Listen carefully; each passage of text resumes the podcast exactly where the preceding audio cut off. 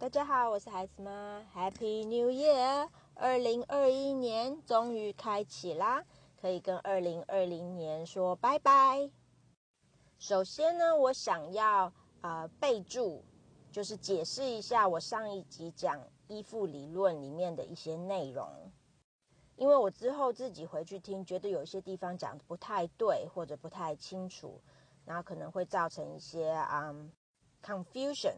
所以我想要在这里稍微备注一下，我在上一集里面有讲了两个我比较想讲的主要的东西，一个叫 attachment theory，另外一个叫 circle of security。attachment theory 呢是讲人与人之间的关系、情感纽带的一个 nature。然后就是如何幼儿跟父母之间的这个情感纽带的质量，影响到这个幼儿长大之后跟他的另一半啦，或者是跟任何人，呃，交际关系的一个质量，他如何啊 relate 自己跟呃跟其他的人来呃怎么样建筑这个人际关系啦。所以这就是 attachment theory 主要的部分。另外那个部分叫做 circle of security，这个呢比较是呃比较多人是用它来讲幼儿教育，就是说父母要怎么样提供幼儿情感上如何满足幼儿情感方面的需求啊？他讲的是我我在上集有解释过，它其实是一个圆，然后上面呢是说他要出去玩，他对于世界的好奇心的满足啊。下面呢是他对安全感的需求，想要从家庭或父母这边得到安全感的这个需求。然后每个人啊，这些幼儿啊，其实大人也是啦，就是都是不停不停的在这个圈里面转来转去。其实呢，这个 circle of security 主要是用在于啊，发现呃别人或自己在那个 particular time 对于情感上的需求，所以它是一个工具，让父母时不时的用这个工具来啊审视一下自己孩子目前在这个圈的哪里啊，我是我的孩子，现在是想要。他想要出去玩，想要去啊，explore the world。那他对我的情感方面的需求，就是要我去鼓励他。那这个时候，你发现这一点的时候，你就可以去鼓励你的孩子，鼓励他出去玩，然后满足他对这个世界的好奇心这一方面的情感需求。或者你可以发现说，哦，我的孩子其实对这个世界现在有点害怕，他从我这边想要得到的是。呃，某种程度的安全感，这个时候呢，你就可以啊，发现这个孩子在这个圈的这个地方的时候，你就可以说，OK，那我要提供安全感，这个孩子，嗯，就是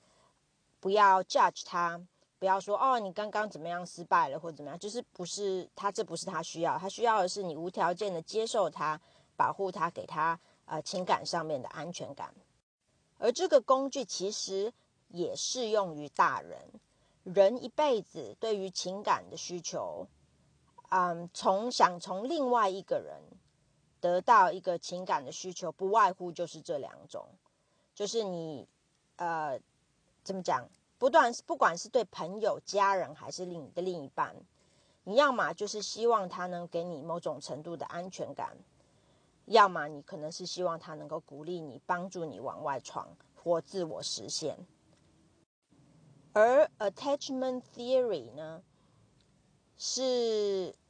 是比较是你可以这么看说，attachment theory 比较能够让你自己了解，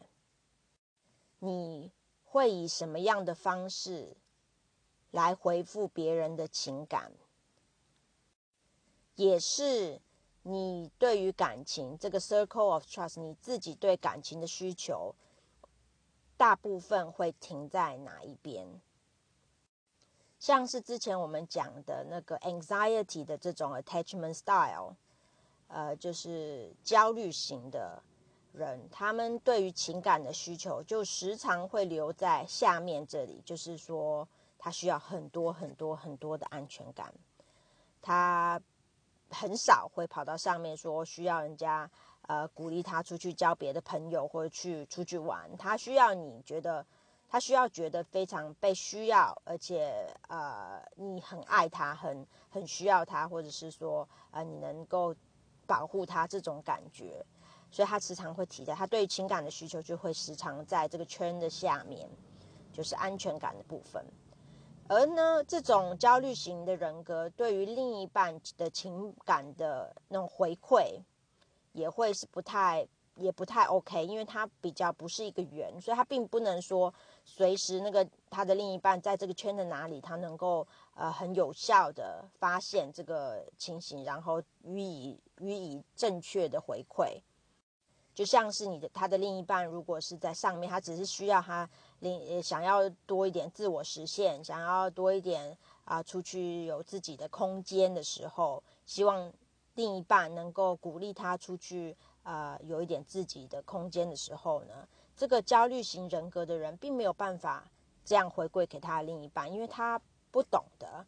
怎么样鼓励去，就是他因为他自己已经焦虑，随时都焦虑，所以他没有办法有这个能量去。啊，提供他的另一半，让他出去做这个自我实现，所以这就是一个焦虑性人格的一个啊缺点或需要改进的地方，或自我审视的地方。所以 attachment theory 比较是啊是另外一个工具，呃，帮助人审视自己时常在这个圈的时候，我是时常都停留在哪里。而且同时审视自己，说对于另一半或者人际关系的另外一头，不管是同事啊、朋友啊、父母啊，嗯，能不能够有效的看到其他的人在这个圈的哪里，然后给予正确的回馈？因为当两边的回馈跟情感需求都啊有效的 fulfill 的时候，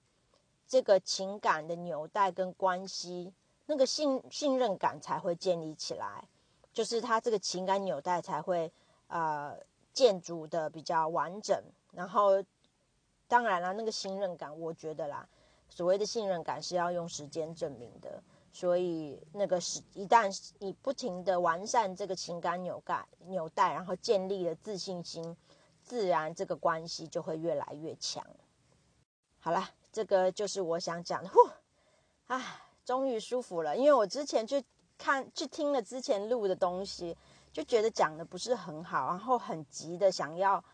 嗯，更好的把我这些感想传达给听众，因为我对这个感觉真的是蛮深的。呃，我觉得大家都需要好好的看这个 circle of security 这个东西，嗯，就是你才可以呃更好的回应别人的情感需求。那发觉自己有一些，呃，可能没有办法，呃，怎么讲，好好使用这个 circle security，没有办法好好使用这个工具的时候，你可以啊，再去看 attachment theory 这个部分，来审视自己，呃，我我有什么问题？为什么我不能好好的回馈别人？或者是说，也可以用这个工具来审视别人啦，就是说，哎，他为什么没有办法好好的回馈我？在我这个有这个情感需求的时候，他为什么会没有发现？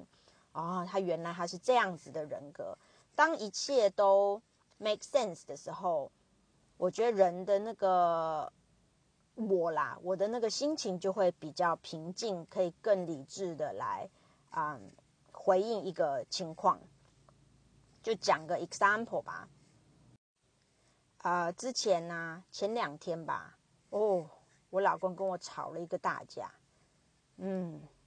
这我觉得这个这个要另外开开一集，好好好好的聊一聊。呃，这一集主要我只是想要啊，clarify 之前没有讲好的事情。